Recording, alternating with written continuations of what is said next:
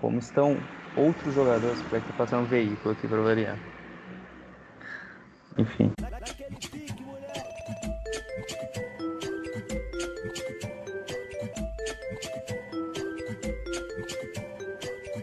Bom, meus amigos, estamos aqui para mais um Galo de Cast de número 13.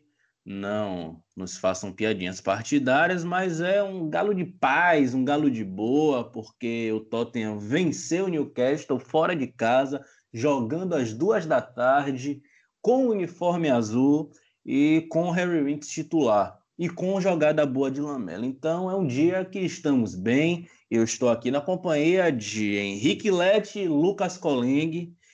Meus amigos, façam as suas honras, se apresentem e digam logo quais as impressões que vocês tiveram desse Tottenham 3 Newcastle 1. Pô, que alegria estar aqui hoje, Nino, contigo, com o Coleng depois de, de eu ter conversado com o segundo, né, na, na terça-feira aí, pré-jogo, a gente estava eh, um pouco preocupado, porque o retrospecto não era lá muito bom com times que estavam em baixa, tem toda essa questão de o Tottenham talvez precisar propor um pouquinho mais o jogo contra um adversário que talvez não fosse tanto para cima assim, e o que a gente viu foi ah, talvez algo um pouco inesperado, assim, o time estava extremamente tranquilo dentro de campo, é, ele abre o placar recuperando uma, uma, uma bola no, no, campo de ataque, novamente o Lucas desarmando, e, e, depois que toma um gol de empate, ele reage imediatamente após, que é uma coisa que o time não, não vinha fazendo, ele normalmente caía muito depois de, de tomar empate. Então foi uma, uma sucessão aí de fatos inesperados, como tu narrou no início, e eu acho que a gente só tá ainda mais esperançoso para os próximos dois jogos e para garantir aí uma vaguinha que seja na Liga Europa, né? É, boa noite, Leite. Boa noite, Nino. É, eu acho que, igual, igual foi falado, a gente não esperava uma atuação tão sólida do Tottenham. O, o Nino falou do cenário meio que místico aí, né? Apontando cor de uniforme, horário do jogo. É, a vantagem é que esse jogo não foi numa quinta-feira e que o adversário não usava vermelho, cara. Porque se fosse, se a gente jogasse, sei lá, contra o Southampton na quinta-feira, nesse mesmo horário, eu acho que a derrota viria com certeza. Mas enfim, acho que o Tottenham foi muito sólido no jogo de hoje. O Newcastle, com jogada criada deles mesmo, só conseguiu uma bola na trave ainda no primeiro tempo, porque o gol foi dado pelo Sérgio Rier. E, e eu acho que isso anima um pouco, não só pensando para esse final de, de Premier League, mas para a temporada que vem, porque a tendência é que o Mourinho fique. E se o Mourinho fique, não, fica, não adianta que o torcedor é, peça a cabeça dele, peça para trocar, porque a gente tem que dar prioridade ao, ao que é melhor para o time e dar prioridade realmente para continuidade se ela for decidida. Mas é, eu acho que fazia tempo que o Tottenham não, enga, não engatava dois jogos é, bons em sequência. O, o, o Derby nem foi espetacular, mas foi um bom jogo. E hoje foi um jogo, acho que, que é acima disso. Né? O Tottenham muito clínico, aproveitando a chance que teve, sofrendo pouco e cometendo poucas falhas defensivas de modo geral. É, e eu acho que é isso que a gente tem que esperar de um time treinado por José Mourinho, né? Um time eficiente e um time que não fez raiva hoje exatamente. O começo do jogo não foi tão bom, mas eu acredito que de forma geral quem viu o jogo como torcedor saiu satisfeito. É, eu senti que o jogo esteve bem controlado, foi uma, uma apresentação honesta, assim, é, desde a da volta da pandemia foi o jogo mais seguro que o Tottenham fez, o que foi uma surpresa, uma grata surpresa para mim, e traz um pouco de esperança, né? E além de tudo, hoje o, a partida nos deu a oportunidade de ver o gol de número 200 e o 201 de Harry Kane por clubes. O One Season Wonder, Henrique Lete, já é uma realidade do futebol mundial com seus 200 gols? Eu estou fazendo uma pergunta quase retórica, tá? É, pois é, né? Até depois daquela primeira temporada dele, a gente até brincava com isso porque fazia sentido. De fato, ele teve um início meio ruim, né? Em 2015, 16, a gente até ficou com o pé atrás. Aí depois aquele gol contra o City deslanchou e eu acho que hoje nem é mais uma, uma questão, né? Ele ele é a realidade, e assim, é, mesmo ele não estando no seu auge físico, isso é algo que a gente vai comentando durante o jogo, até eu e Coleng a gente tocou bastante nessa tecla, que ele parecia bastante fora de ritmo, né? Tinha bolas que ele recebia enfiadas, que normalmente ele pelo menos brigaria por elas, ele já nem ia, é, ele não parecia estar no, no, no auge da, da, sua forma, e ainda assim ele vai lá e marca dois gols importantíssimos, né? E um deles, o gol de cabeça, que é uma testada muito firme, botando basicamente na bochecha da rede com um míssil teleguiado de cabeça, uma coisa que, que são poucos centroavantes que conseguem fazer.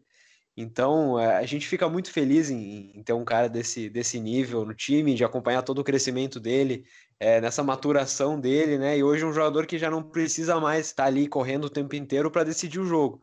Né? Uma bola sobra ali, ele, ele tem a qualidade para definir. E, e, hoje ele só mostrou isso. E também, é, no final do jogo, ele participa é, da, da, do lance que, que gera o gol daquele jeito que a gente conhece ele no auge, saindo da área, armando, dando passe. Então foi um, uma performance do Kane que começou sendo abaixo do que a gente esperava, mas que, é claro, com os gols, né, que é a coisa que ele melhor sabe fazer, ele conseguiu a brilhantar a performance e chegar nesse número tão incrível, né? E a gente sabe, o pessoal tem, tem botado aí algumas, alguns números e ele chegou no seu gol de número 200 com muito menos jogos que atacantes que é, são históricos no futebol, né? Cristiano Ronaldo, Agüero, ele, eles chegaram nessa marca, mas muito depois. O próprio Rooney teve mais de 100 jogos depois do Kane para chegar nessa marca, então é, é, muito legal ter um jogador como esse no time e a gente vê a história dele, pô, ele só tem 26 anos, então é, é de se esperar que, que isso não seja nem, nem a metade ainda, né, da,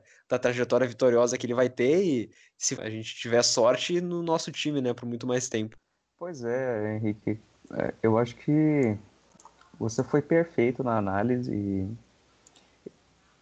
eu, fui, eu tô até sem palavras aqui para identificar qual foi o mérito maior do que o Kane, não na carreira dele, mas é, para chegar nesses dois gols especificamente, né? O terceiro você até falou que ele saiu da área mesmo, é, ajudou na construção da jogada, mas eu acho que o grande mérito dele foi esquecer um pouco essa ideia que ele tem de ser muito participativo e ele precisa do físico dele praticamente 100% para fazer isso, de ir buscar a bola, de fazer as jogadas, de inverter jogo para atuar mesmo com o centroavante, o matador. E foi assim que ele fez os dois gols no final das contas. No segundo ele contou com com um passe, né? Não vou nem falar que é um cruzamento do, do Bergwijn que, que cara, impressionante como como ele não tem mais chances para jogar, né? Mas enfim, o foco é nos gols do Kane e, e no terceiro ele aproveitou o rebote do goleiro do goleiro é, estava onde tinha que estar é, se chocou ainda com o zagueiro, a gente ficou até com medo, será que ele fraturou uma costela, será que teve alguma lesão séria, porque a trombada foi feia, mas ele botou o corpo em risco ali, e é, apesar dele não estar bem fisicamente, assim como está o Som, como está o Sissoko, jogadores que estavam machucados antes da parada, o próprio Bergwijn, né, eu acredito que, que esse foi o melhor desempenho que ele teve ao longo de um jogo, né, porque contra o West Ham ele pôde é, dar um, um, sprint ali no final, marcar o gol e se estatelou no chão. Hoje ele lidou com essa ideia de estar tá pesado, tá lento e mesmo assim ele foi fatal contra o Newcastle. Então é sempre um privilégio ver Harry Kane jogando, mesmo fora das condições ideais. A gente pode até xingar, é, porque a gente fica com raiva dele perder gol muitas vezes, mas no fim das contas é o cara que resolve pra gente. Lógico que ele tem a ajuda de outros, mas sem ele a gente não teria chegado nesse patamar que acabou chegando. É, o texto que o, o nosso querido Rainer fez logo depois do jogo contra o West Ham é muito sensível, porque volta e meia a Kane tem que carregar o mundo nas costas, né?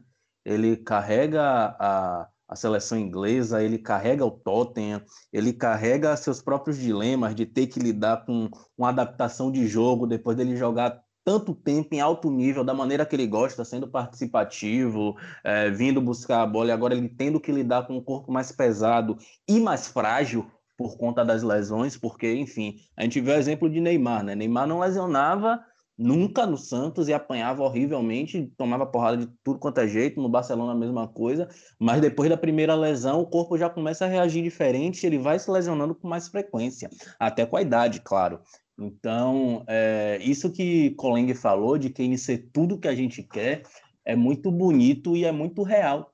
sabe? É, o futebol como um todo vive uma carência de ídolos. É, são, são privilegiados quem tem a oportunidade de ter um jogador bom por seis, sete, enfim, até às vezes até três temporadas já é um privilégio muito grande você ter um mesmo jogador identificado com o clube, querendo estar no clube, porque o, o ponto de Kane é que ele ainda está aí porque ele quer. E no primeiro momento que Kane começar a dar umas forçadas que Danny Rose ou que Eriksen fizeram, vai chover de gente em cima. E vão pagar o que for necessário, porque a gente está falando, porra, do, no mínimo, um dos melhores três centroavantes do mundo.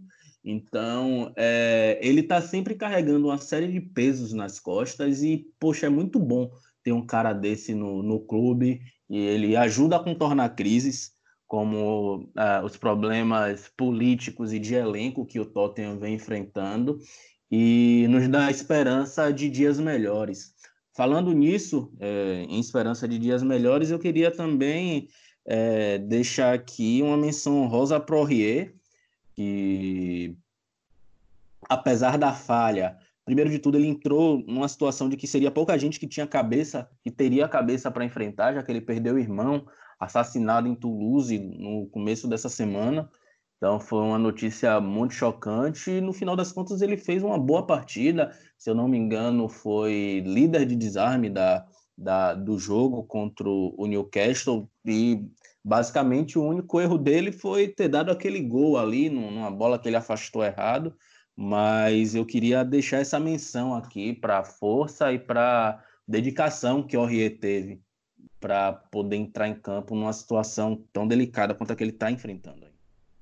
Certamente, né? O, a gente critica ele, mas nessa temporada ele, ele tem sido o nosso único lateral direito e, e ele tem sido muito exigido, né? Ele joga todos os jogos, ele sempre tá ali e, querendo ou não, ele tem agregado, né? Ele ainda tem aquela, aquele resquício do Pochettino de ter os laterais muito presentes no ataque, principalmente o direito.